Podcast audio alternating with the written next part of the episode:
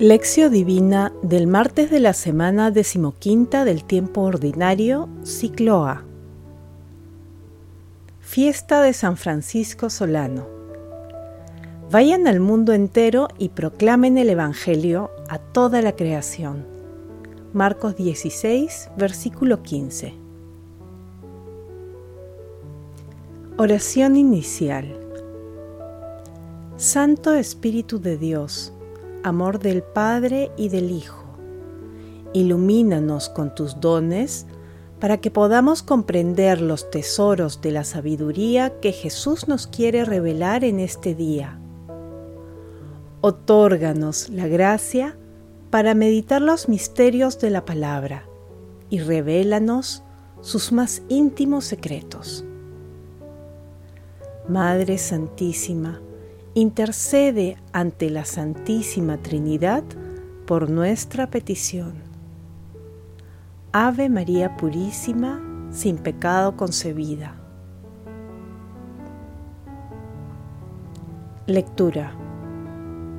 Lectura del Santo Evangelio según San Marcos, capítulo 16, versículos del 15 al 20. En aquel tiempo, se apareció Jesús a los once y les dijo, Vayan por todo el mundo proclamando el Evangelio a toda la creación. El que crea y se bautice, se salvará. El que se resista a creer, será condenado. A los que crean, los acompañarán estos signos. Echarán demonios en mi nombre, hablarán lenguas nuevas cogerán serpientes en sus manos, y si beben un veneno mortal, no les hará daño. Impondrán sus manos a los enfermos y quedarán sanos. Después de hablarles, el Señor Jesús subió al cielo y se sentó a la derecha de Dios. Ellos se fueron a pregonar el Evangelio por todas partes y el Señor los asistía confirmando la palabra con las señales que la acompañaban. Palabra de Dios. Gloria a ti, Señor Jesús. Hoy celebramos la fiesta de San Francisco Solano, llamado el taumaturgo del Nuevo Mundo, por la cantidad de milagros y prodigios que Dios realizó a través de él. Nació en 1549 en Andalucía, España. Estudió con los jesuitas, pero se hizo franciscano. Recorrió el continente americano durante 20 años. Los últimos años de su vida los pasó en Lima. El 14 de julio de 1610, una bandada de pajarillos entró cantando a su habitación y el Padre Francisco exclamó, Que Dios sea glorificado, y expiró. Fue canonizado por Benedicto XIII el 27 de diciembre de 1726. El pasaje evangélico de hoy está compuesto por dos segmentos. El primero se denomina Misión de los discípulos entre los versículos 15 y 18, en el que resplandece el ministerio de San Francisco Solano. El segundo está referido a la ascensión de Jesús, entre los versículos 19 y 20. El Evangelio de San Marcos llega a su fin. En este texto nos relata la última aparición de Jesús antes de ascender al cielo. Jesús envía a los discípulos a extender el mensaje de salvación por todo el mundo. Los que acojan dicho mensaje experimentarán una nueva vida, llena de amor, fraternidad y esperanza. La proclamación del Evangelio constituye, para el cristiano, un deber primario esencial. Meditación. Queridos hermanos, ¿cuál es el mensaje que Jesús nos transmite el día de hoy a través de su palabra? En la lectura de hoy destaca la incredulidad de los discípulos. Sin embargo, nuestro Señor Jesucristo sigue confiando y contando con ellos para la misión universal de proclamar el Evangelio a toda la creación.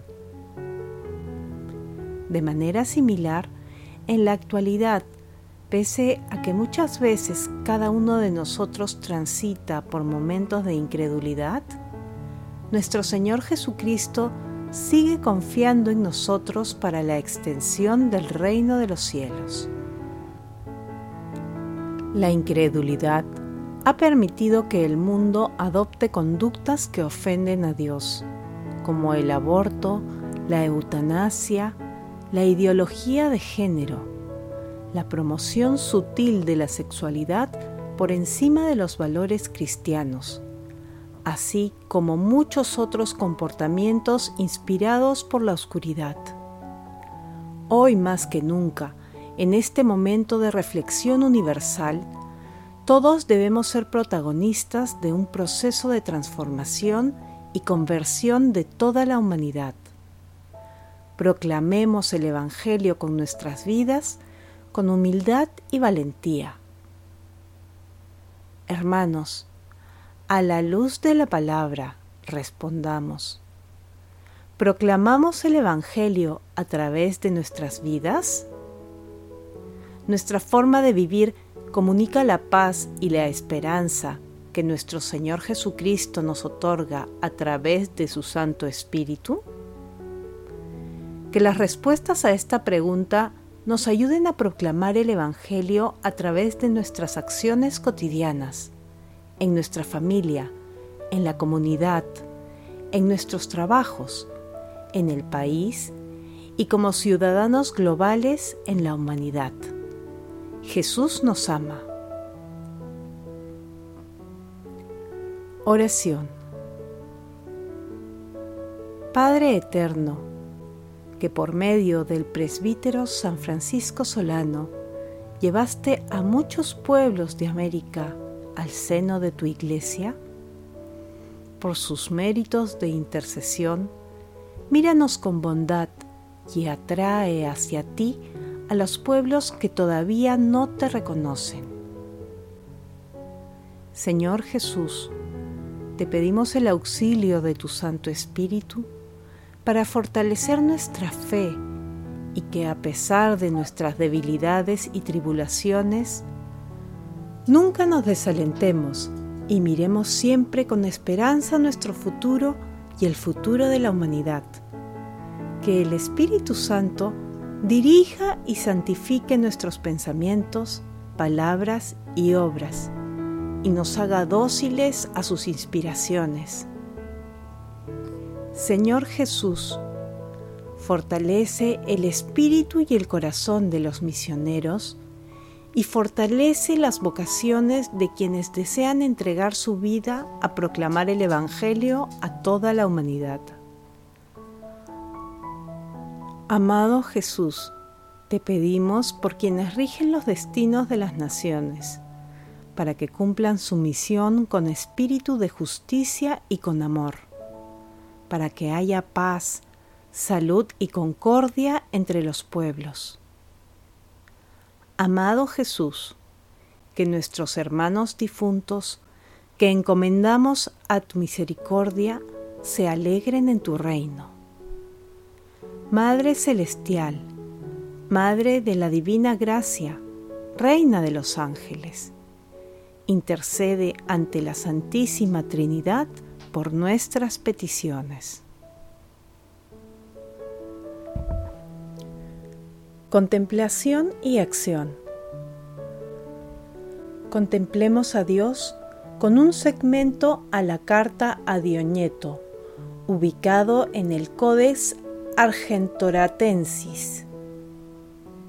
Los cristianos no se distinguen de los demás hombres ni por el lugar en que viven, ni por su lenguaje, ni por sus costumbres.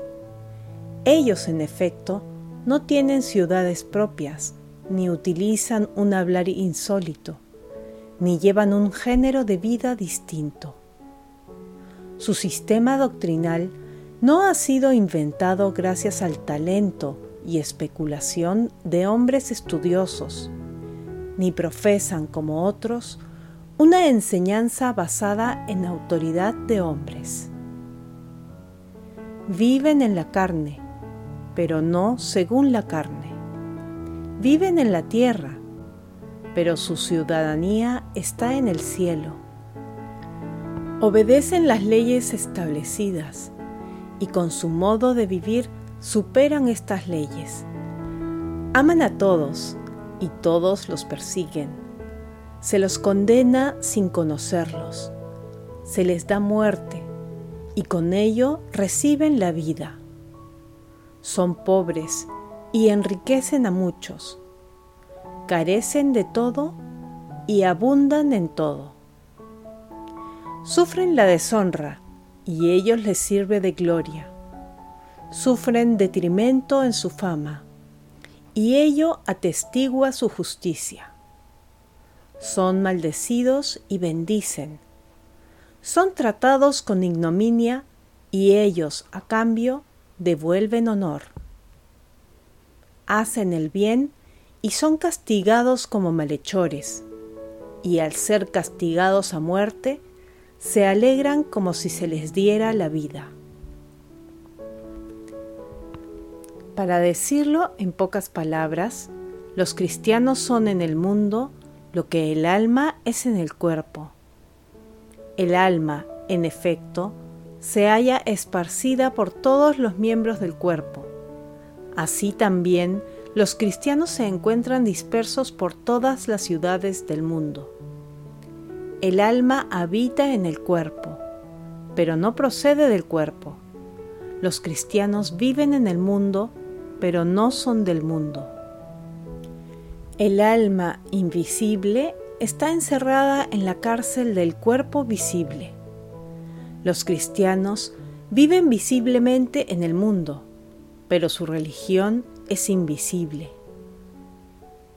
Queridos hermanos, invocando siempre la inspiración y la protección del Espíritu Santo, vivamos la presencia invisible y trascendente de nuestro Señor Jesucristo, y proclamemos el Evangelio a través de obras de misericordia en favor de aquellos hermanos más necesitados, material y espiritualmente. Glorifiquemos a Dios con nuestras vidas.